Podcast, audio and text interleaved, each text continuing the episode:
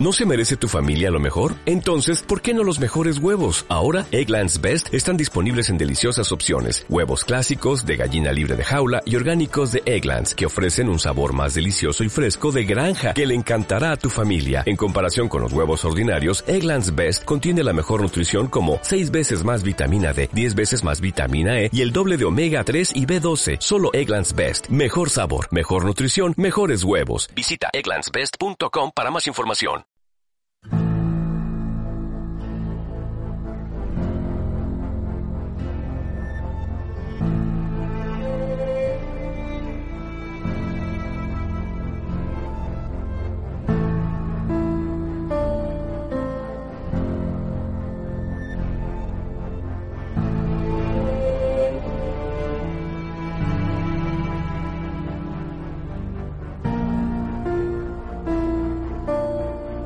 Bienvenidos a Expreso a Westworld con destino el tercer episodio de la segunda temporada. Esperemos tengan una divertida travesía. Y para este viaje, como siempre, cuento con mi querida amiga María Santonja, ayudante de tracción. Hola, ¿qué tal? Lo has dicho bien, enhorabuena. Me ha costado un poco, ¿eh?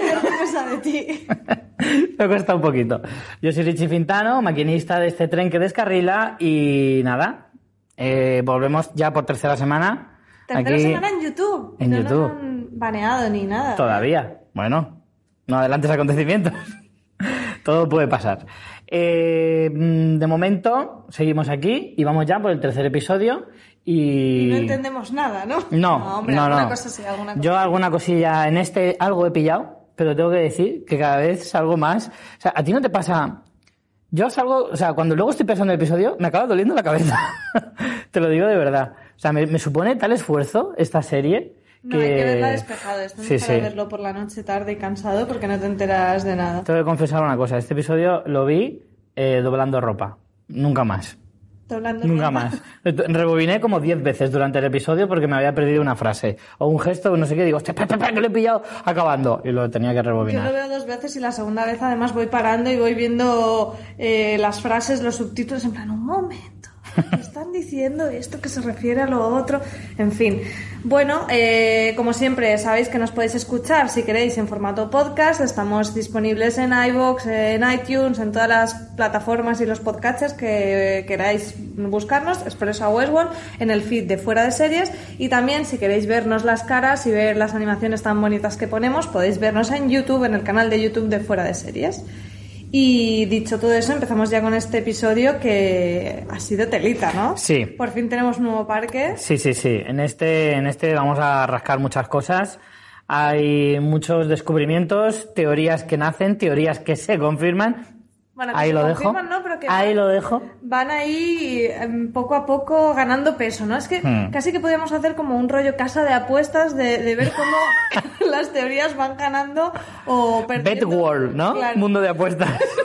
Sí, me gusta. Betworld.com. A lo mejor es uno de los próximos parques. Bueno, antes de empezar, eh, la ficha, Richie. Antes de Sí. empezar, vamos a ver de qué episodio vamos a hablar. Vamos a hablar del tercer episodio, como decíamos, segunda temporada, eh, como podéis leer en el rótulo de arriba. Eh, Virtu e Fortuna eh, es el título original, que luego aquí en España se ha llamado igual. Es que sí, no tiene traducción. Es en italiano, no Claro. es en inglés. La fecha de emisión fue el 6 de mayo, a través de HB España, como ya sabéis. Y el episodio fue dirigido de nuevo por eh, Richard J. Lewis, que ya dirigió el primer episodio. Y en IMDB mantiene todavía una nota bastante estable, 8,6. Sí, casi todos van por ahí, por el 8,6, 8,7. El otro día cuando lo miré ayer estaba en 8,7, ha bajado un poquito a 8,6. Pero por ahí van, no bajan de- del 8 y pico, del 8 y medio no, no bajan. Vale.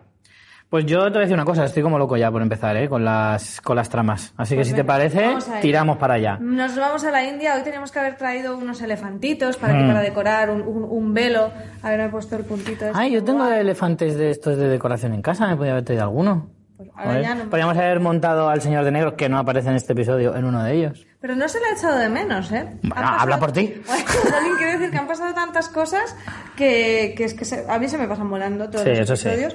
Empezamos, si te parece, con este nuevo parque. Eh, se desvela el parque número 6. Eh, no sé si lo hemos comentado en otros episodios, pero ¿sabes por qué sabemos por qué hay seis parques, no? Es Porque lo dijeron. por la web de, de los Experience. Ya, y lo dijeron en el, bueno, en el primer episodio dijeron que había No, mínimo dijeron- seis. Dijeron el parque 6. El parque 6 puede ser un poco ambiguo porque no significa que el 6 sea el último. Claro, por eso digo que como mínimo seis. Como mínimo 6, pero son 6 en la web de los Experience, que si entráis está muy divertido ir viendo lo que van poniendo. Eh, puedes ver los parques que hay, hay vídeos promocionales como si fuera de la propia empresa y está muy chulo. Y ahora han desbloqueado ya el parque 6 y sabemos cómo se llama gracias a la web, porque en el, En el episodio no lo dicen, dice, sí. Y en inglés se llama The Rag, que la traducción sería el rag. La raja. No, creo No. que no. Que es el término que usan los británicos para el, pero, el periodo. el culo. Richie, esto Perdón, perdón, vale, nivel. vale. Un chiste de culos, bien. Dos seguidos, Ya, mal. es verdad. es verdad. Suficiente. Bueno, el primero no necesariamente tiene que ser del culo, pero da igual. Vamos a dejarla ahí. Eh, de que la traducción en castellano, ¿cómo sería? No, sería RAG también, porque es el nombre que utilizan los británicos para ese el periodo de, que tuvieron de colonialismo en, en la India. En, si quieres te digo hasta la fecha exacta. ¿no? Yo lo sé, que lo he mirado. 800, 1858 al 1947, si no me equivoco. Sí, no te equivocas, porque de, de oírtelo sí que recuerdo que era esa fecha. Y el término Raj hace referencia tanto a ese periodo como a esa zona de la India que estuvo bajo, bajo el dominio mm, británico. Y bueno, ¿qué te parece que hayan escogido esa ambientación? Mm. A ti no te convence. No me convence. No me convence porque. mm, Bueno, significa que uno de los dos ha fallado alguno de los suyos. Hombre, claro, pues si dijimos ahí a Cholo. No, te lo digo porque, bueno, Sí, porque- si son seis, no queda- nos quedan ya tenemos, claro, tenemos Westworld, que ya lo sabemos, eh, Shogun World, que es el del Japón feudal, que esos los descartamos, y de los cuatro que restaban, uno ha fallado, eso seguro. Hombre, los dijimos bastante al tuntú, ¿no? Sí. Un poco Sí. me. A mí no me gusta mucho. todos hemos fallado. No me gusta mucho porque yo no es un sitio al que iría. Más que nada porque, primero, porque no me parece tan atrayente como podría ser el lejano oeste o el Japón feudal con samuráis y vaqueros. O sea, no, nada compite en la raja. nada compite en The Raj eh, contra cualquiera de esas dos cosas. Y segundo, porque en el fondo allí lo más excitante que puedes hacer, o al menos es lo que nos han eh, enseñado en estos primeros minutos, es cazar. Y cazar ya puedes hacer en el mundo real. Eh, mm, hacer de vaquero o de samurái en el mundo hombre, lo puedes hacer, pero solo en la Plaza Mayor de Madrid disfrazado para hacerte fotos. O sea, no, no puedes tampoco ejercer mucho eso. Entonces, el ir a cazar tigres a no ser que me lo pinten rollo, pues mira, es como esto es un futuro más o menos cercano, pero un futuro al fin y al cabo, y se han extinguido los tigres, pues mira, aún tira que va, pero aún así es para un público muy minoritario, no me parece tan genial. Hombre, si te fijas, eh, se me cae un poco con el tema del Japón feudal, tampoco conozco muy bien a nivel de historia, pero es, curioso que eh, tanto en Westworld como en Raj los temas de fondo que hay son de un poco de, de, de un pueblo invadiendo a otro, ¿no? Con los Sí. indios y los vaqueros y los británicos con los indios. Todo va de indios, cada Sí. uno de un lado, pero entonces es curioso que tengan como esa trama de fondo cuando aquí también estamos hablando de esa lucha entre los humanos y, y los androides. Lo que pasa es que con Son Goku Wall mm, ahí ya no me casa tanto, aunque igual sí, ¿eh? que, no, que no conozco tampoco la historia del Japón feudal. ¿A ti te ha gustado la ambientación Hombre, es que indio-británica? a mí ese arranque con, con eh, la música de White Stress en Sí.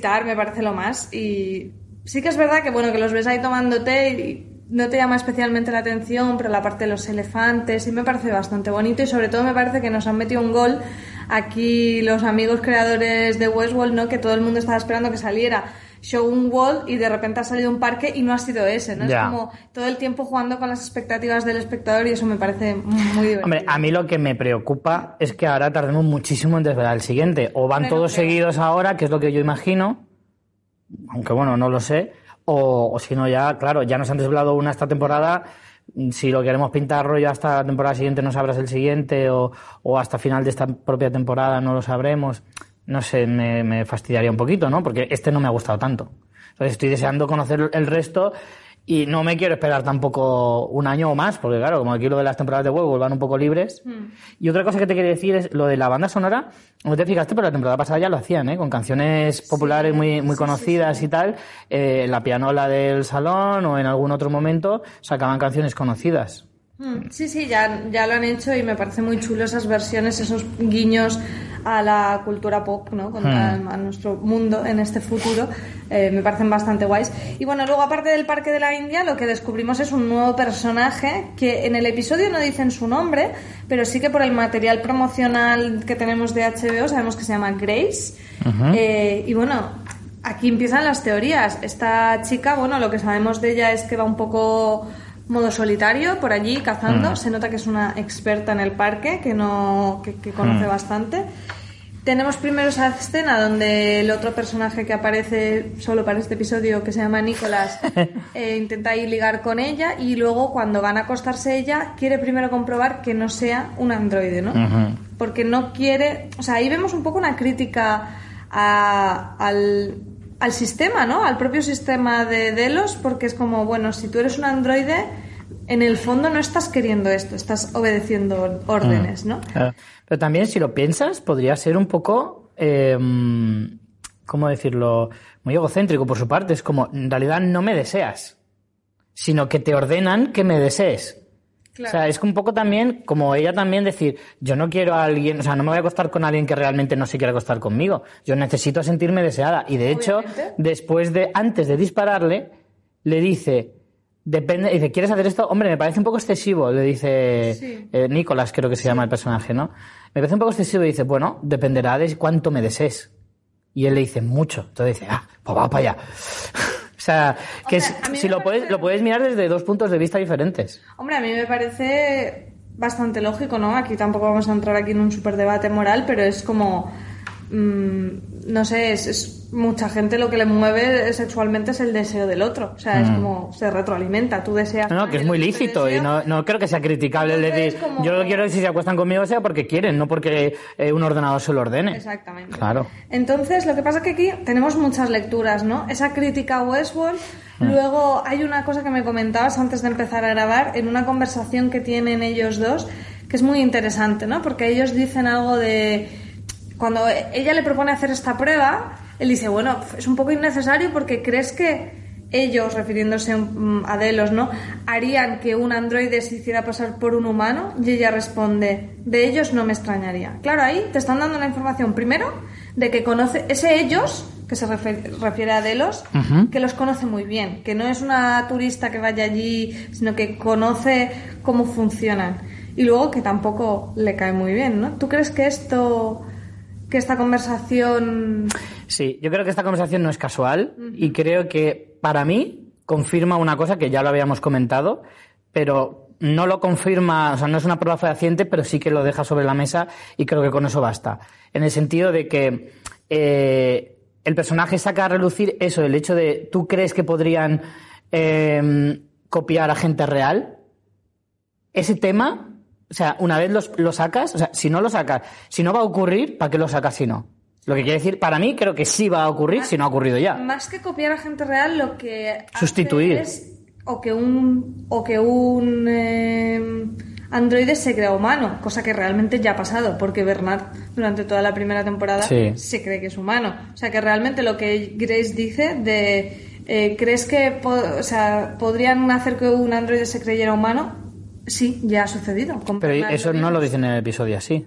No. Dicen, ¿crees que lo podrían crear, o sea, sustituir? No, no, No, no, no, no, sé es que exactamente. no hablan específicamente de sustitución, hacen de, ha- hablan de, mira, si, si quieres buscamos eh, la frase exacta, pero le dice algo así como, te lo digo porque lo tengo copiado, eh, le dice, ¿crees que los del parque harían que uno de ellos, o sea, los anfitriones, se hiciera pasar por uno de nosotros, o sea, los invitados? Y ella responde, de ellos no me sorprendería. O sea, se hiciera pasar. Se hiciera pasar, puedes entender que, bueno, sí, que, que, que lo sabe, pero finge ser humano. Bueno, en fin, en cualquier caso, Yo lanzo mi teoría de que eso sí que va a ocurrir. no está tirado de, por casualidad. O sea, ahí te plantan algo. Yo ya te digo, no sé, no es una prueba fehaciente, pero creo que mm, abre mucho la posibilidad de que eso va a ocurrir, porque no entiendo que lo saquen si no va a ocurrir. Que ese tema salga sin que, sin que ocurra. Después tenemos aquí en la prueba de la bala, eh, no ha salido en el episodio específicamente, pero justo esta semana eh, la publicación Entertainment Weekly americana ha hecho una entrevista a Richard Lewis, precisamente, en el que él ha explicado ya explícitamente, por fin, cómo funciona el tema de las hora. balas, porque llevábamos un jaleo que además creo que justo en estos episodios de- del podcast lo hemos estado comentando, de por qué narices eh, las balas no hieren a los humanos, bueno, hasta que eh, se da el fallo en Westworld y entonces ya sí, ¿no? Que de hecho es lo que vemos en, en The Rag, ¿no? Vemos justo el momento en que se da la crisis y las balas ya empiezan a herir a los humanos.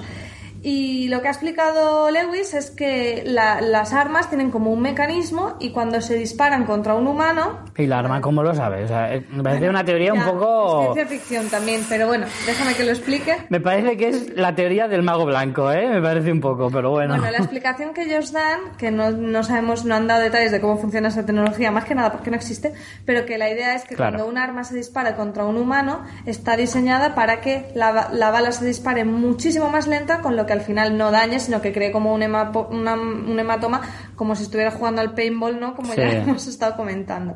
Pero bueno, es curioso porque ya lo han dicho los creadores eh, específicamente. De todas formas, me parece un poquito arriesgado el decir, no, tranquilo, si te disparan, te disparan flojito. Yo no entraría muy tranquilo al parque diciendo, no, hombre, si disparan a un androide, le revienta la cabeza. Pero si te dispara a ti, solo te hará un rasguñín. Mentira. O sea, yo no entraría así, así como así. No sé tú. Bueno, al final también es una serie de ficción, hay que darles ciertas concesiones. Pero bueno, si quieres, volvemos un poco a retomar el tema de Grace, eh, porque hay mucho que decir de ella. Lo que decimos, se mueve con mucha seguridad en el parque, parece que conoce bastante. Pero luego hay un detalle más que no sé si te fijaste, y es esa libretita de cuero que ella lleva. Mm. Cuando ella está sentada allí en el palacio, en el palacete este, y llega Nicolás, ella mm, como un tic, ¿no? Eh, la cierra y la aparta un poco, como diciendo, voy a proteger esto. Y luego en otro momento, cuando ya se van al safari, vemos que la abre y la vuelve a cerrar cuando viene Nicolás, por lo tanto está claro que es un secreto. Pero es que además lo que se ve, ¿Es un secreto o que está recogiendo información para algo? Y es un mapa. Claro, quiere decir que es un secreto en el sentido de que no quiere que otros lo sepan. Claro. Eh, y efectivamente es un mapa, vemos un mapa ahí con sus, que, que lo podéis ver en la web de fuera de series, en el artículo podéis ver la captura, eh, con sus montañitas, y luego hay un símbolo, un símbolo que ya hemos visto, pero que ha pasado muy desapercibido en esta temporada, es un símbolo que es un hexágono, en realidad son como dos hexágonos entrecruzados, que ya vimos muy rápidamente en los paneles del laboratorio de Charlotte Hale, ese laboratorio donde conocimos a los androides anfitriones, estos los de blanco, androides anfitriones se llamaban, Mm, No me acuerdo cómo se llamaban. bueno, los lechosos. Los lechosos. Cuando los vimos en esos paneles era ese mismo símbolo, o vamos, claro, uno está hecho en plan mm, digital y otro un dibujo con una libreta, pero parece ser el mismo símbolo de los dos hexágonos cruzados. Y luego creo que en este episodio también se vuelve a ver en el panel de Abernathy, cuando están buscando a Abernathy. Aquí hay muchas teorías. Ya. Eh, yo tengo una, A ver. me voy a lanzar. Pero te la adjudicas, como me la, tuya. me la voy a apuntar porque he leído mucho sobre, sobre esa teoría, pero no específicamente sobre el símbolo. No sé qué papel juega Grace en esto, ¿vale? Sé que Grace está relacionada, pero no lo sé.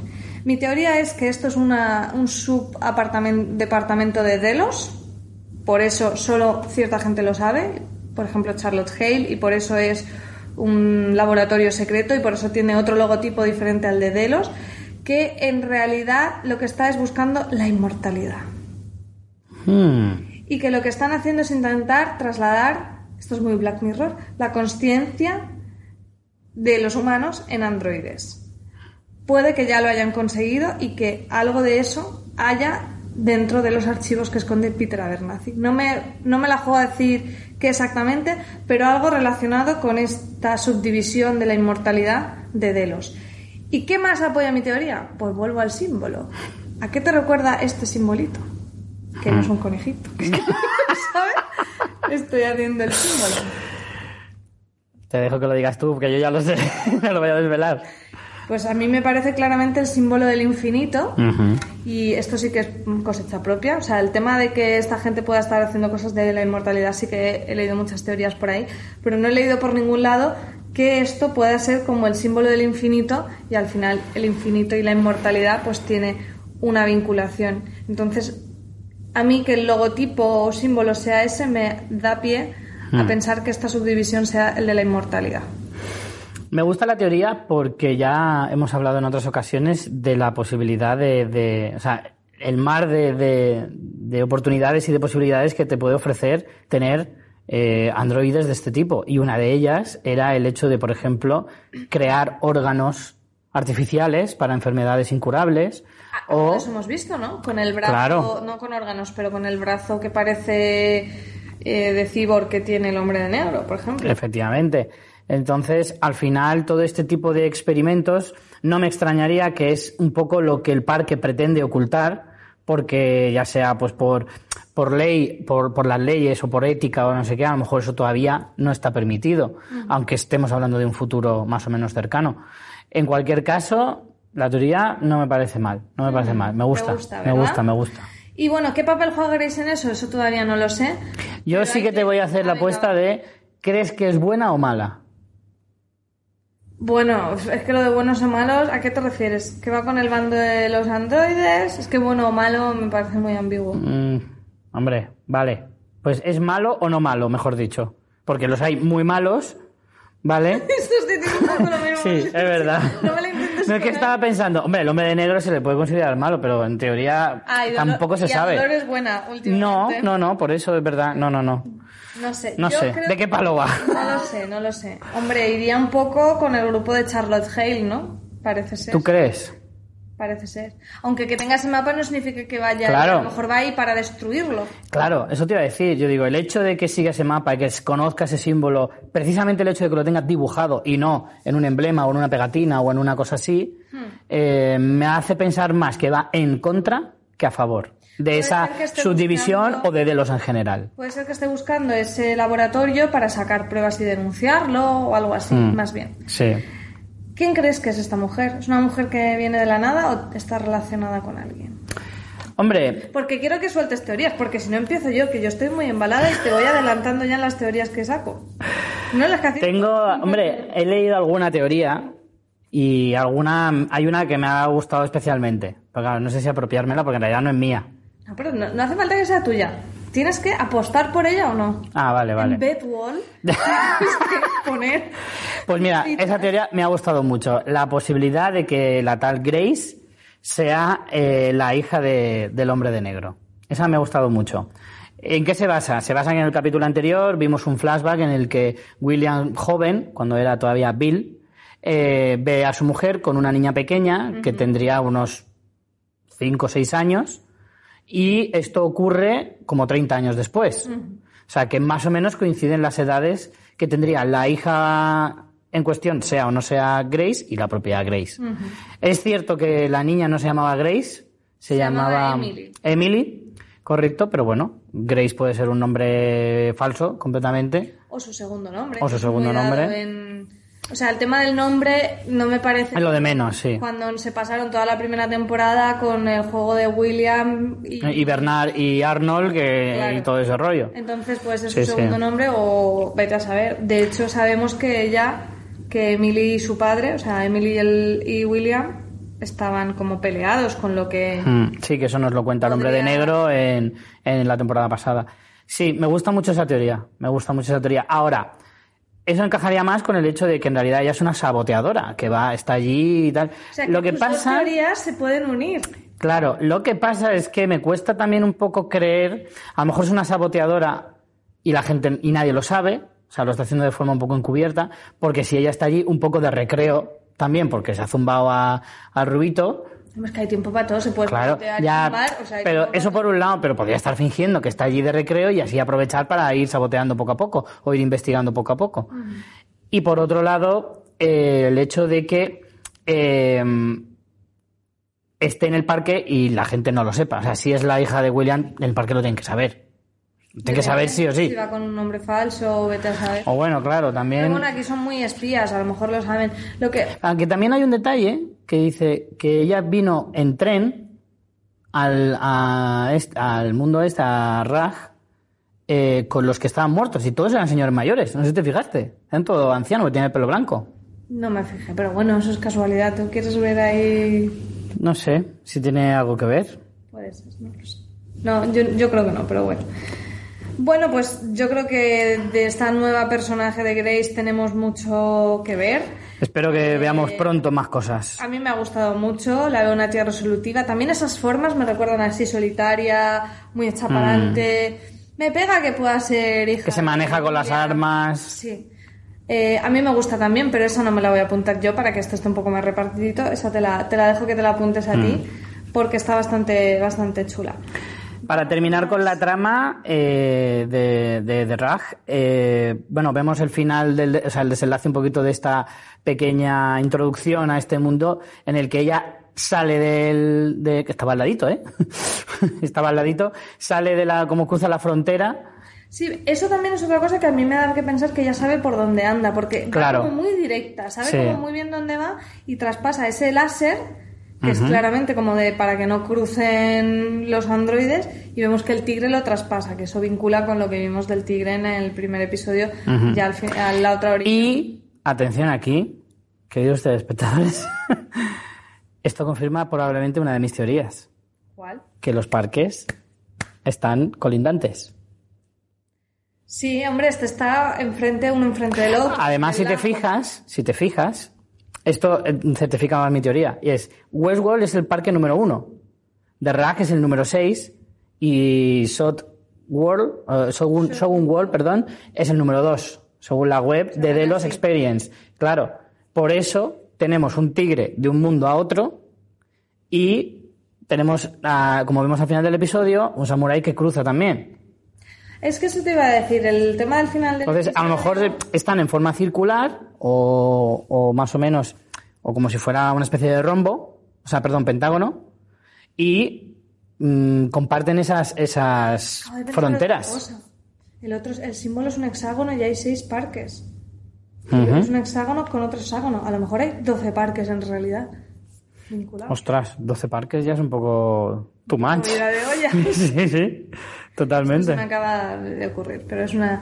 Va, me la apunto. Si aquí se trata de ir, Ah, me la apunto. Que ¿Pero no crees que se confirma mi teoría o todavía no? Hombre, Se acerca. se empieza a pagar muy bien, pero no sé si... se empieza a pagar muy bien. Lo que decías del samurái del final, claro, se puede entender dos cosas. Hay gente que dice, hemos visto dos parques en este episodio. Hombre, ¿hemos visto dos parques o no? O sea, hemos visto un parque seguro de los nuevos, Raj, pero Shogun Wall puede ser que lo hayan visto o, como dices, que los samuráis se hayan cruzado. Puede ser que Sizemore eh, se haya equivocado y no esté donde pensaban, o puede ser... Pero habrían cruzado un láser que delimite los dos parques. O no, porque ellos iban por bajo. Y Saimos ya nos lo muestran como que no está seguro por dónde anda, Mm. va un poco desorientado. Entonces pueden ser dos cosas. Que Sizemore haya salido por donde no pensaba, pensaba que estaba al norte de Westworld, o que, y, y que hayan cruzado los samuráis, o que, o que hayan salido en Shogun Wall sin darse cuenta. Pero bueno, hemos visto samuráis, que es lo importante. Exacto. Y lo que significa que tendremos más eh, interacción Hombre, con, sí. con ellos, entiendo, ¿no? Y lo hemos visto en imágenes del teaser, que sale Maeve ahí con kimono, que tengo unas ganas de verlo. Uh, madre mía, me con kimono. Me da los calores. Bueno, vamos avanzando porque tenemos muchísimo sí, que sí, sí. contar. Joder, que esto... Has puesto los tiempos de las tramas y 10 minutos solo para esta era muy poco, Ya, ¿eh? Pero ahora vamos a recuperar. Tenemos a Bernard eh, y a Charlotte Hales que también, eh, bueno, pues a- aparecen.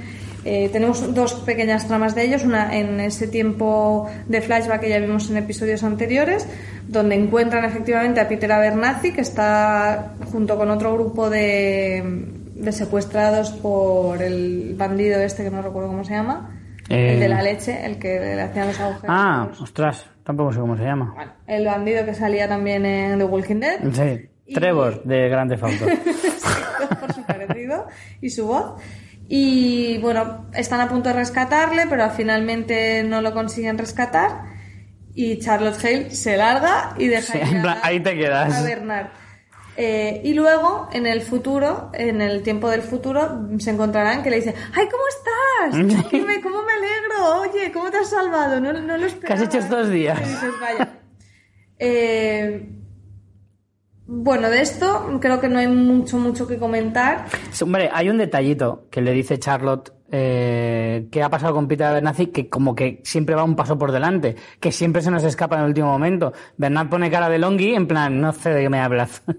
o sea, rollo, no, va- igual soy yo que estoy eh, echándole un cable, ¿no? ¿No crees que va un poco por ahí? Claro, es que con Bernard tenemos mucha intriga porque vuelven a hacer esos flashes así en negro para volver a las imágenes del pasado, como sin darte demasiada credibilidad. Yo tengo una mini teoría. No sé si llega a teoría gorda, pero una teoría sí. Que lo que vimos en el primer episodio al final, el cliffhanger de los cadáveres flotando, Sí. creo que es un truco. Creo que no eran cadáveres. O sea, cadáveres sí que eran cadáveres, pero que no los mató él, sino que es un truco para engañar a ese cuerpo de élite que está ahí como de seguridad. Creo que es una trampa que él ha ido orquestando en esos 11 días y lo vamos a ir descubriendo a lo largo de esta O sea, para- temporada. Para, llevarlos allí y hacerles una emboscada o algo así. Sí, creo que sí, algo por, algo por el estilo. Pues no está mal, no, no está mal, me gusta, me gusta. El caso es que Bernard eh, sigue fallando, eh, le sale el liquidillo de yogur por las orejas, mm, es como que no es alguien muy fiable y, y luego Charlotte Hale tiene esas intenciones ocultas que tampoco conocemos bien, o sea que... Fíjate que el personaje de Charlotte me tiene un poco perdido, ¿eh? Porque no, no, no te dan nada de pistas de lo que pretende hacer o de lo que quiere. Y parece que va, va un poquito como tan por libre que no que solo se está aprovechando de todos, ¿no? Se está aprovechando de este cuerpo de seguridad, se está aprovechando de Bernal y se la quiere jugar a Dolores en cuanto pueda. Por eso que no, no está claro que le, que le llamemos a Charlotte Hale como alguien de Delos, porque es, es lo que te digo, es otra cosa. Otra cosa contra Delos, no lo sé. Mm, Yo creo que sí que es de Delos, de pero creo que Delos tiene unas intenciones que nadie quiere, o sea, que no quiere que nadie sepa. Lo de la inmortalidad Puede ser, al puede puro ser. estilo Walt Disney criogenizado. Puede ser, pero Walt Disney, es que es lo mismo. Es yo que- creo, yo creo que efectivamente Charlotte eh, eh, oculta algo, engaña en algo, pero vamos, seguro. Eh, bueno, pues este tema mm, des- desde luego es algo de lo más importante que vamos a ver en la temporada. En este episodio no es lo que más vemos, pero es como una constante, como que no te olvides de que eso está ahí. Me alegré mucho de que volviera a salir Peter, Abernathy. Peter Además, Abernathy, es sí un apellido que me encanta. Lo tenemos bastante. Suena a típica película de, de drama rural, sí, muy rústico. Abernathy es muy rústico. Si te apellidas Abernathy, no puede vivir en la ciudad. Tienes que llevar peto vaquero, sombrero de paja Bueno, entonces y como mucho camisa de cuadros. Eso me recuerda a Sizemore, que por fin lo vemos con ese look que lo pudimos Totalmente. ver- muy brevemente en el segundo episodio y aquí lo vemos con... Podría llamarse perfectamente. vez de Perfectamente. Sizemore. Me encanta. Eh, tenemos a Maeve, a Héctor Escatón y a Sizemore en esta trama también cortita, pero relevante, ¿no? Porque por un lado ellos siguen, ya están en el parque, están buscando a la hija de Maeve y se encuentran cara a cara con esta nación fantasma que, que trae mucha cola porque es muy intrigante, quizás de lo que menos nos han dicho eh, desde la primera temporada. Pero aunque Escatone, que es políglota, eh, habla con ellos y les dice, venga... Tiene un gusto exquisito para la moda. Eso no se dice mucho, pero hay que recordarlo. los dos detalles. Es políglota y es un gourmet Totalmente. en la moda. Totalmente. Eh, Le sienta el negro, que madre mía. Me da los calores otra vez. Los calores también, ¿eh? Ah, de veras, Catone. Aquí, Es que la pareja es, es que la pareja Maeve Escatone son los Brangelina de Westworld. O sea, son, sí. es, es magnífico, ¿eh? la razón. No me digas que no. De hecho, tenemos una escena muy brangelina, que Sí. luego comentaré. Eh, bueno, cuando van a cruzar a la Nación Fantasma, eh, Héctor no los convence y luego Maeve intenta utilizar su poder Jedi. Sí. En plan, no son los androides que Sí, sí, sí. Molaría que no te dijera, ¿eres idiota? ¿Qué coño me dices? Claro que sé que estaba buscando. Pero no funciona.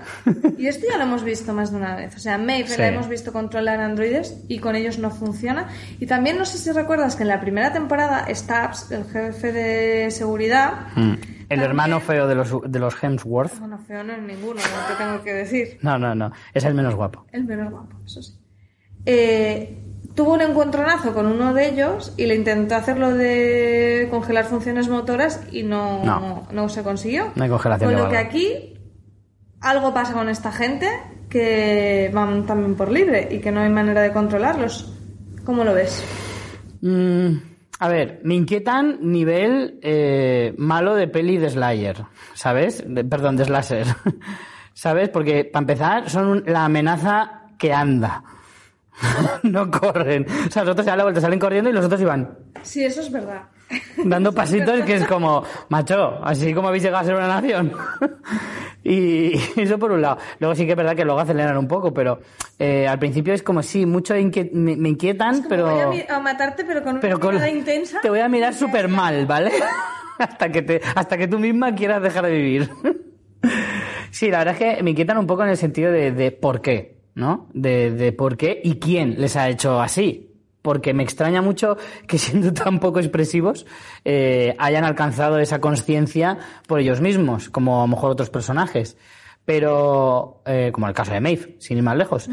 Pero no, yo creo que alguien les ha activado o les ha desactivado esa opción, pero no se me ocurre quién, si te digo la ser verdad, ¿eh? Porque realmente esto vemos que viene desde la primera temporada. Cuando le ¿Con qué objetivo? Es que no me cuadra Ford. No lo sé. No lo sé. Aquí voy un poco perdida, pero sí creo que por el peso que les están dando, fíjate que también en el final del episodio, cuando Grace cruza el, el lago, la cogen o con quien se encuentra cara a cara es con, con esta gente de la Nación Fantasma. O sea que van a salir más, van a tener importancia. Hacen un poco la guardia fronteriza, ¿no? El rollo de aquí no sale ni Dios. Yo estoy un poco perdida con esta gente, pero me resulta muy inquietante. Claro, entendemos que son estos los que necesitaba lo que, lo que le dicen a, a el hombre de negro.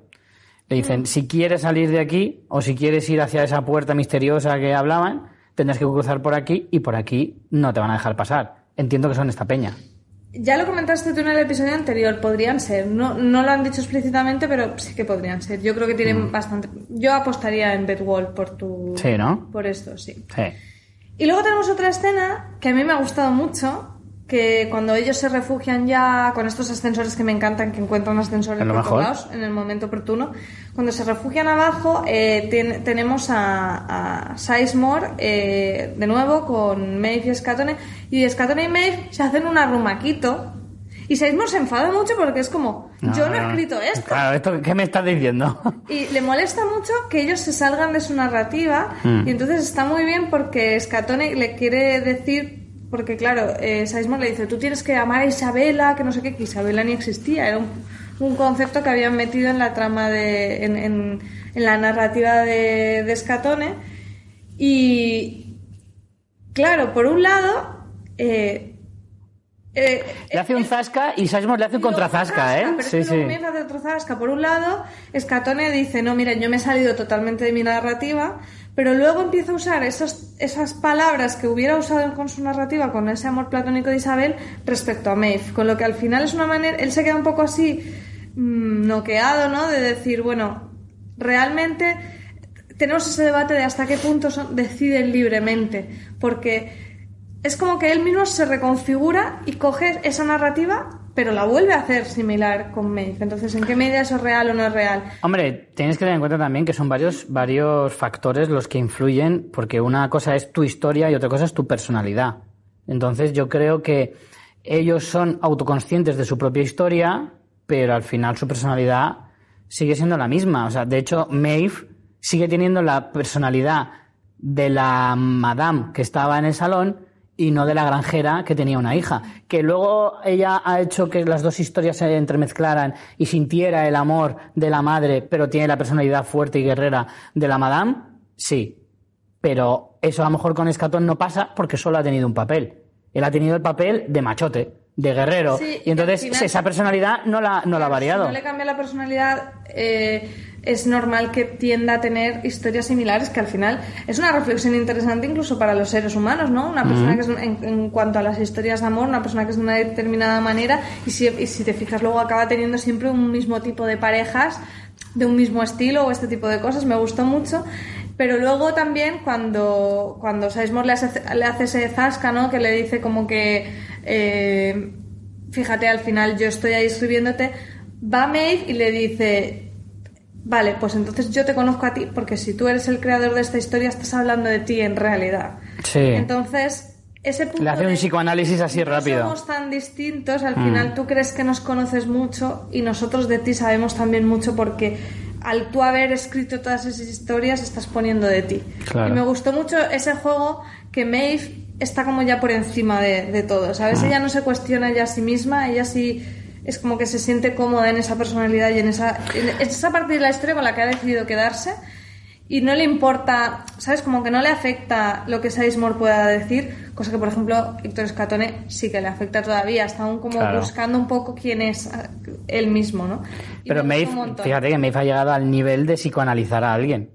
O sea, es ya un nivel de inteligencia Sí. bastante alto. O sea, si es capaz de ver... Para meterse con él. Sí, sí, que encima, encima es con burla, que tiene más mérito todavía. Pero efectivamente, o sea, si es capaz de ella asociar el hecho de que si conoce tanto a Héctor y ell- ella le dice, entonces hubo una Isabela para ti. Se lo dice. Le dice, y el otro, así como rezongando un poquito, dice, sí, bueno, así como eh, eh, esquivando un poquito la pregunta, pero se le ve el plumero. Al final, efectivamente, estás viendo que esa es la que, lo que le hace sacar la conclusión a Maeve. De si hubo una Isabela, es que en realidad estás hablando de ti. Entonces, es, es verdad que ese, ese juego eh, mental que le hace de decir, yo estoy viendo reflejado lo que tú quieres creer que nosotros somos. Pero en realidad, Estás hablando de cómo eres tú. efectivamente. Sí, sí, no, la represión es, es brutal, A mí es me genial. gustó mucho la escena. Y luego tenemos una escena de acción que yo creo que a ti te habrá encantado. Bueno, bueno, Te la dejo a ti porque te bueno. encanta. Mira, yo creo, lo venía pensando desde que vi el episodio. O sea, si existe alguna manera en este mundo de hacer tu, pre- tu aparición estelar sin un lanzallamas mejor que esta, por favor, que baje Dios y lo vea o que me lo expliquen. O sea, yo, yo os invitaría a vosotros, espectadores, a probar. Cuando quieras llegar a un sitio, yo qué sé, al bautizo de un sobrino, llegas a una boda o algo, llegas con un lanzallamas y es que barres a todos. Que- O sea, es una, es una aparición tan magnífica. Bueno, nos referimos a la aparición de Armistice. eh, Por favor, qué maravilla. Como dice Héctor, eh, tiene un dragón. Sí, a los sí, sí. lanzallamas les llaman dragones. Es genial. Y eh, es la reaparición de ella y también de Félix y Silvestre, que los tiene allí capturados. Sí, Feliz Silvestre, que parecen... eh, los nombres están muy graciosos, que los pongan Silvestre y Piolín casi, ¿eh? Porque es un poco piolín también. ¿no? Sí, sí, sí. Eh, y bueno, aquí es un poco donde dejamos esta trama cuando ellos eh, suben a. vuelven a subir al parque, ¿no? No, yo me alegro de que hayan, hayan vuelto estos dos personajes porque en el fondo tenían su gracia ambos juntos. Yo creía recordar que Silvestre estaba muerto. Es que le, le hizo una raja en el cuello, pero luego la cauterizaron. Ah, vale, muy rápidamente. Vale, vale. Yo tenía en mi mente que lo había... Sin hacer spoilers de otras Sí. series. sí, sí, pero no, no me acordaba yo de eso. Pensaba que lo habían, que se lo habían cepillado. Pero no, no, me gusta. Y además, eh, creo que si no, si no recuerdo mal, en los dos episodios anteriores, en uno de los dos, hablamos de eso. Es decir, les vendría bien a ellos tener a alguien que les repare o les cure Claro. cuando tengan algún tipo de movida. Y ahora ya lo tienen. O sea, ya es el comodín del médico. Sí, ahora lo tiene tanto el bando de Dolores como el bando de Maeve, Claro. que todos tienen ingenieros.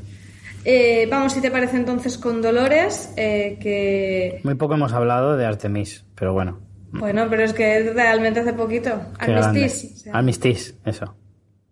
Eh, Dolores, que la, la tenemos que encuentrar... Una, una cosa, me hace gracia que la llamen armistice, que supongo que significa armisticio, Sí. que lo he tenido que buscar porque no, me acuerdo, no sabía qué significaba la palabra. Y armisticio significa como una especie de tregua entre dos países que están en guerra. Es curioso que se lo pongan a esta mujer que de paz y, y, y- y este tipo de cosas entiende bastante poco, Sí, pero vale. verdad que sí. Me hace gracia. Yo creo que no, no es casualidad, ¿eh? Yo creo que va con un poco de ironía. Decías, Eh, Dolores. Vamos con Dolores, que encuentra entre los. Bueno, encuentra entre los eh, soldados que han capturado a, a grupos, encuentra tanto a su padre como a Teddy. Eh, a, a- su padre como a Teddy, a su padre como a Bernard. A Bernard dice que lo lleven a la cárcel, pero a su padre pues lo llevan como a interrogarlo para en realidad curarle. Descubre que está hecho un Cristo eh, y entonces utiliza a Bernard para mm, bueno, pues para que le ayude un poco a, a ver qué sucede. Y vemos que él está mezclando, como ya vimos ¿no? en el pasado, eh, roles diferentes, pero que además le han puesto ese pequeño rol del con la única misión de subir a un tren, subir a un tren, que era la misión que le pusieron para él sacarlo del parque y, y, así poder sacar esa información, que aquí se vuelve a hacer hincapié de que es un archivo enorme, que está encriptado, en fin, tampoco nada especialmente nuevo que no supiéramos sobre... No, porque ya nos dijeron en la primera temporada que Peter Abernathy era lo más parecido a un pen gigante. Era, era un pendrive. Claro. No, un pene no, ¿eh? Un pendrive, me refería. ya, ya. Como yo se lo he dicho pen, a lo mejor no lo han entendido. Pendrive, pendrive. Eh, porque ya nos avisaron de que tenía, de que tenía información importante y, y demás. Y bueno, luego en la batalla veremos que es un poco casi que lo demás una maniobra de... Es que no creo que sea una maniobra de distracción, sino que, como decíamos, que Charlotte Hill va por libre y mientras está eh, celebrando la batalla por la parte delantera, ella por la parte trasera va a lo que es su misión, que es conseguir eh, capturar a, a Peter Abernathy, que de hecho lo logran. Eh, pero en el tema de Bernard y Dolores, ¿qué te pareció esa conversación entre ellos dos en el que ella también le dice, no, no sé si sabes en quién estás basado y si tienes algo de él, en realidad nunca ha salido de este mundo? Es curioso, ¿no? Que le haga esa... Eh, ahora que está todo tan revuelto, que, que, Bernard todavía no sea consciente de eso, de que él si está basado es, en otra persona. No sé, ¿eh? Tampoco dice que sí, dice, me dieron una historia como a todos. Hmm. No sé, a mí me, me, pareció bastante curioso, ya te digo, por la... Bueno, es que el personaje de Bernard también me tiene bastante perdido, ¿eh? O sea, yo creo que lo está haciendo por ayudar a los androides, todo lo que está haciendo.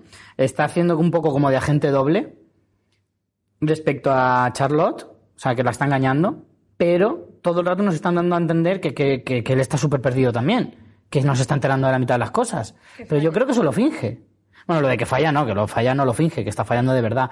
Pero el hecho de que él esté eh, psicológicamente perdido y desorientado, yo creo que eso lo finge, eh, sobre todo de cara a los otros, o sea, al, al equipo de, de, Charlotte y demás. Uh -huh. eh, pero la verdad es que me tiene un poco perdido. Yo no sé hasta qué punto él es consciente de que en realidad él es él está basado en Arnold. Siempre juegan a la ambigüedad aquí. A mí lo que me resulta más interesante de esta conversación es unas frases que dice Abernathy, Dolores Abernathy, no Peter, eh, que también le dan más puntos a mi teoría de, de, la inmortalidad, porque casualmente habla de la inmortalidad. Hmm. En un sentido metafórico no está hablando de nada específico de que los humanos eh, estén investigando una técnica para ser inmortales, pero al final habla de eso y me parece muy curioso, te lo leo. Dice, el mundo de ahí fuera consiste en sobrevivir, dominado por una especie que se niega a morir, y aquí estamos nosotros, una especie que jamás conocerá la muerte y estamos luchando para vivir. Es curioso que se llame que se especie, ¿eh? Que lo llame especie, claro, distintas claro. especies. Claro, claro, ella habla de especies eh, en el más en el sentido más, más, literal posible. Sí, más puramente Darwin aquí de, de, la lucha de las especies y de que vamos No, no, pero no, no está equivocada, claro, no está equivocada. Pues me parece muy curioso que lo que haga aquí es hablar de la inmortalidad y confrontar una especie con otra. Hmm. Hablando de que una muere y otra que no. Y meh, a mí me da ahí como... Me parece que es una de esas cositas así poéticas que te meten pero que realmente te están dando información. Sí. Realmente sí. Eh, es un diálogo que, una vez analizado, es verdad que te le puedes sacar mucha, muchos eh, matices y en ese sentido, claro, con la teoría que has dicho antes, a mí me gustaría que fueras con la teoría que dice eh, qué pasa con Peter.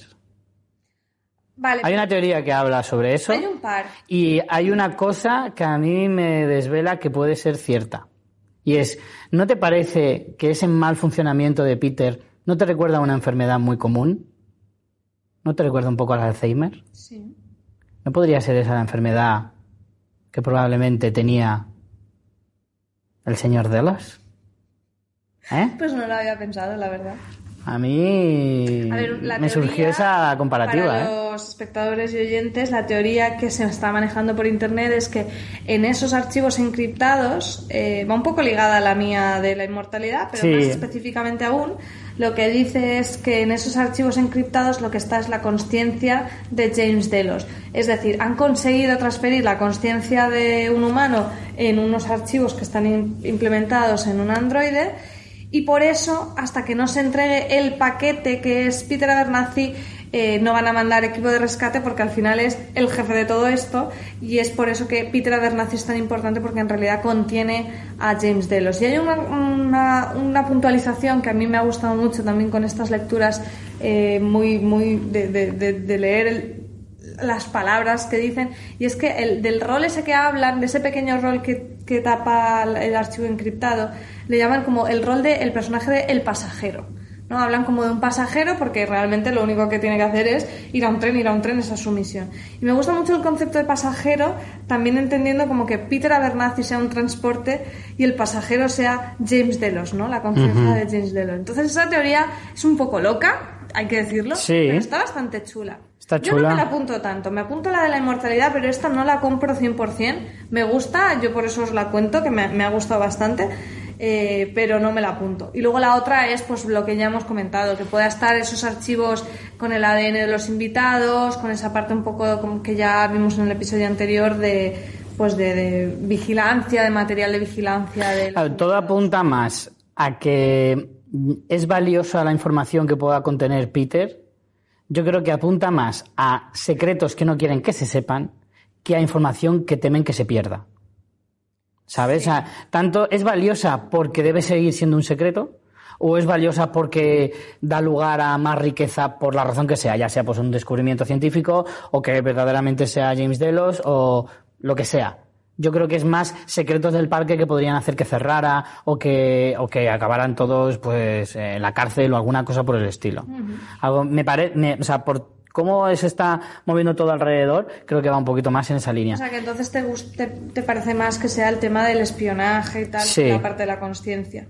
Creo que sí, porque, sinceramente, creo que si es verdad que fuera James Delos, el hombre de negro es el más interesado en que James Delos no aparezca de nuevo. Y no está en esta trama ni medio cerca. a lo mejor no tiene ni idea de esto. Ya, pero me cuesta creer que el dueño de toda la compañía no sepa nada de esto, teniendo en cuenta lo muy implicado que él está en todo. Mm, eso es lo único que me falla un poco. A no ser, pero tampoco le vería mucho sentido por el tema de Ford, que el, objetivo que está buscando el hombre de negro sea precisamente ese. Encontrar a James Delos dentro de Peter Abernathy. Y que todavía está lejos de esa posibilidad. Pero claro, no entiendo por qué Ford iba a hacerle eso al hombre de negro. El decirle, tienes que encontrar esto. Porque te interesa. No parece que vaya por ahí. ¿Verdad que no? una trama como distinta. Entonces, me costaría mucho pensar que en una trama que influye tantísimo directamente al hombre de negro, él esté tan fuera de esa trama. Porque podrías decir, no, no lo sabe, pero está dentro. O sea, es parte de la trama, pero no tiene ni idea. Lo puedo entender pero que él esté en otra trama completamente distinta, en otro punto de la historia, en otro punto del parque, me parece demasiado alejado y no, no lo veo siendo algo tan importante para él. O sea, el que más perdería sería él, si efectivamente James Delos sigue vivo o consciente. Bueno, o tenía una buena relación con él y no le importaría, no lo sé. No lo sé, a mí estoy contigo con que liar las dos tramas queda un poco cojo. Eh, nos queda por comentar la batalla, la batalla del fuerte Forlorn mm. Hope, eh, donde bueno Dolores se presenta como al coronel, se presenta como Wyatt. Mm. Y... el tío le pone, no tienes cara de Wyatt, ¿eh? no te pega. Y bueno, tiene a su horda, que hemos averiguado que se llama Horda, este grupo del ejército de Dolores enmascarado. Oye, al equipo de vestuario, un aplauso. Rollo, pues mira, para que se distinga bien, le tapamos la cara con un trapo y fin. Y para creo que es lo más común. No, no, no, para nada. Al final, eh, básicamente convencen a este grupo para que luchen con ellos contra esta gente que viene, misteriosa, que salen de la Tierra, pero realmente eh, Dolores les hace una jugarreta y los usa un poco como escudos humanos para que bloqueen ahí, para poder hacer saltar por los aires a los, a los soldados de Delos con el tema de la nitroglicerina y, bueno, aquí vemos una Dolores mucho más oscura, que de hecho no solo los usa como escudos humanos, sino que luego a los que sobreviven se los carga, los ejecuta. Eh, y dice esa frase de, la verdad es que no todos merecemos conseguirlo. También es verdad que algunos confederados la violaron al menos en un episodio en el primera temporada. Claro. Que oye, mm, si ella algo de resquemor queda, algo de resquemor queda.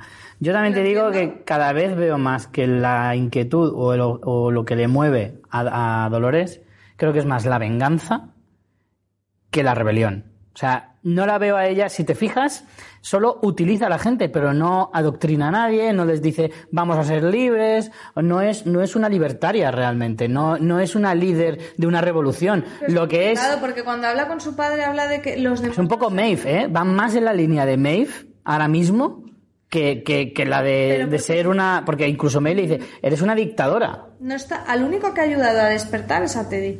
Al resto no. A su padre se lo dice, le dice... Es el "Los único con el que no". tiene relación directa. Claro, pero se lo dice a su padre, dice, los demás no lo entienden, todavía no han despertado, no es como nosotros. Y realmente al único que ella ha hecho, ha hecho para que vea la luz ha sido a Teddy. A los demás es como los usa y los, y los elimina. Sí. Eh, que bueno, que aquí volvemos al tema de que Teddy no se está viendo esa disputa. También por otro lado es lo que comentábamos en el episodio anterior, es que Teddy por un lado tiene que amar a Dolores y por otro Wyatt y es la misma persona, entonces Claro. es muy incoherente. Pero a mí me gustó mucho la escena en el que cuando ellos llegan al fuerte, eh, Dolores usa una frase, ¿no? Un poco como de compasión hacia los soldados diciendo, porque Teddy dice, son unos animales. Y Dolores dice, son, no, son como niños, ¿no? Como diciendo, Hmm. no, no saben. Ya aprenderán. Ya aprenderán. Y cuando Teddy va a ejecutarles, él mismo repite esa frase. Hmm. Eh, dice, eres un niño. Y yo creo que él mismo le hace clic en la cabeza y decir, es que no tengo personalidad, es que solo Hmm. repito cosas. Y es cuando él... Y además se lo, se lo dice, el prisionero le dice, yo seguía a, sigo a, a mi, no, al general o dice, y sé por qué lo hago. Uy, estoy tocando el micro. Y sé por qué lo hago. Pero, pero tú ni siquiera sabes, eh, ni siquiera sabes las intenciones de esta loca. Claro. Entonces, él que quiere decirle, no, eso no es verdad, lo que le sale es, es, eres solo un niño.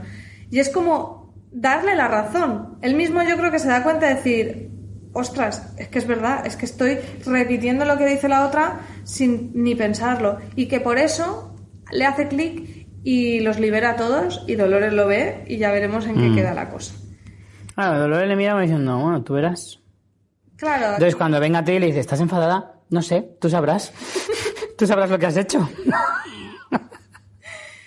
Y bueno, eh, lo último de comentar de la batalla es esa escena Terminator cuando Dolores se va a intentar recoger a su padre y le disparan y recibe las balas ahí. Sí, sí, con sí. el retroceso muy chulo. Y ahí básicamente lo que dice, nos dejamos a Dolores diciendo que ella va a ir a Sweetwater que tiene algo que necesita.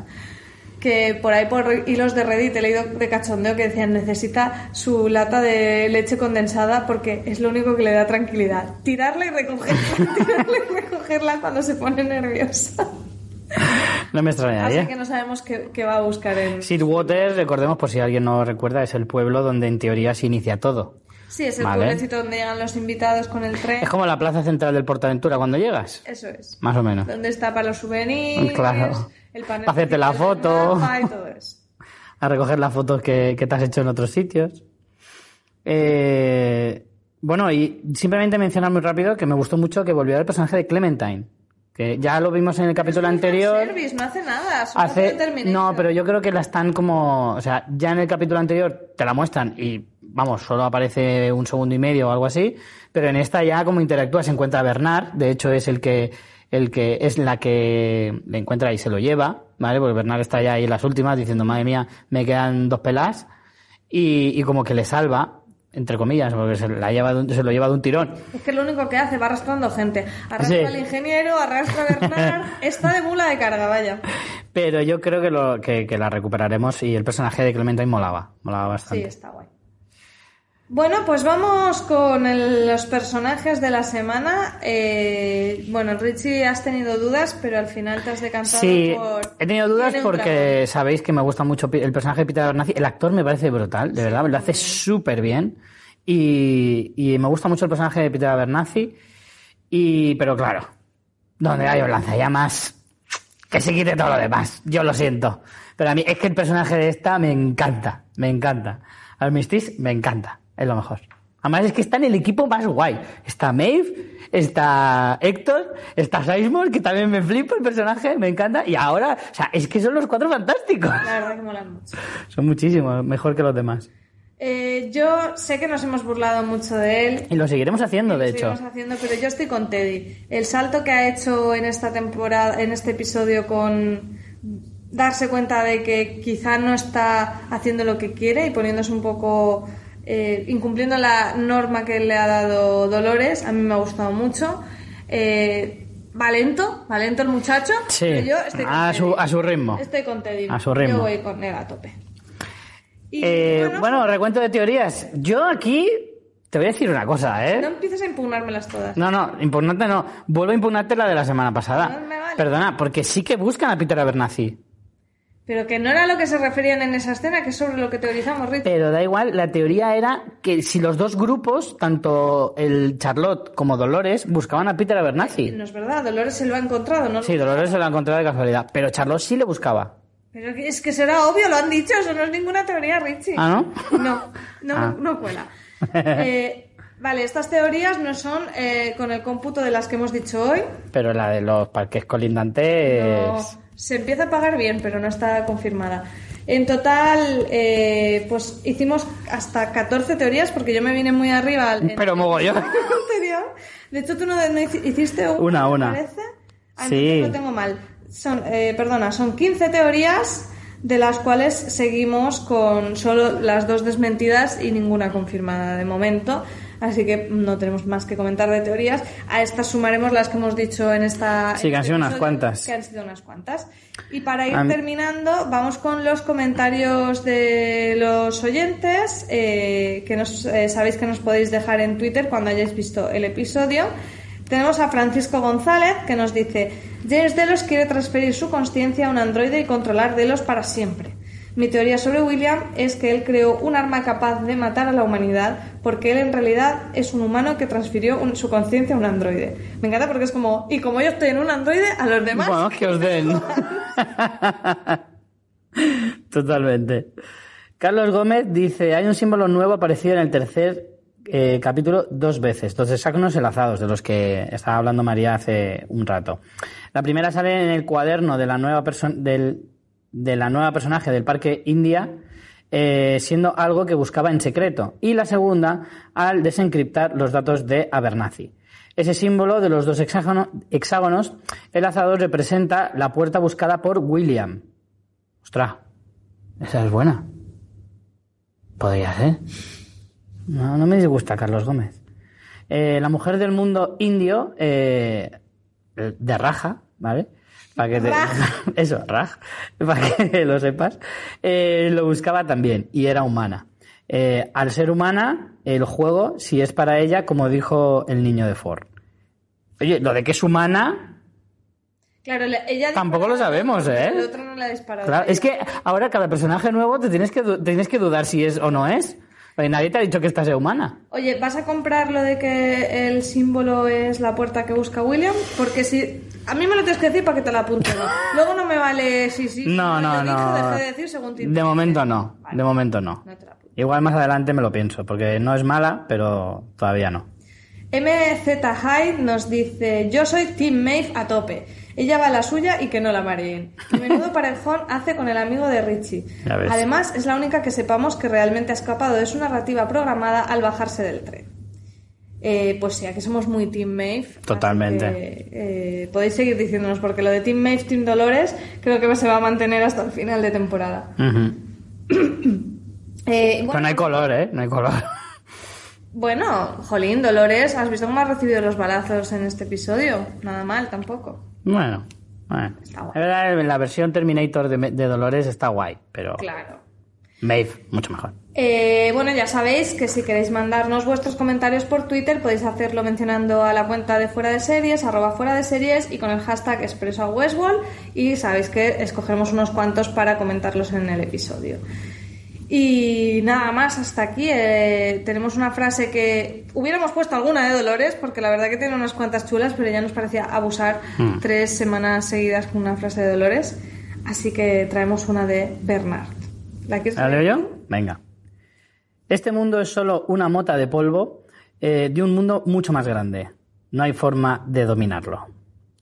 Con esto, pues damos por finalizado el episodio de esta semana. Os esperamos la semana que viene. Muchas gracias, María. Gracias, Richie. A ti. Pues nos vemos más que nunca la semana que viene. Chao. Hasta luego.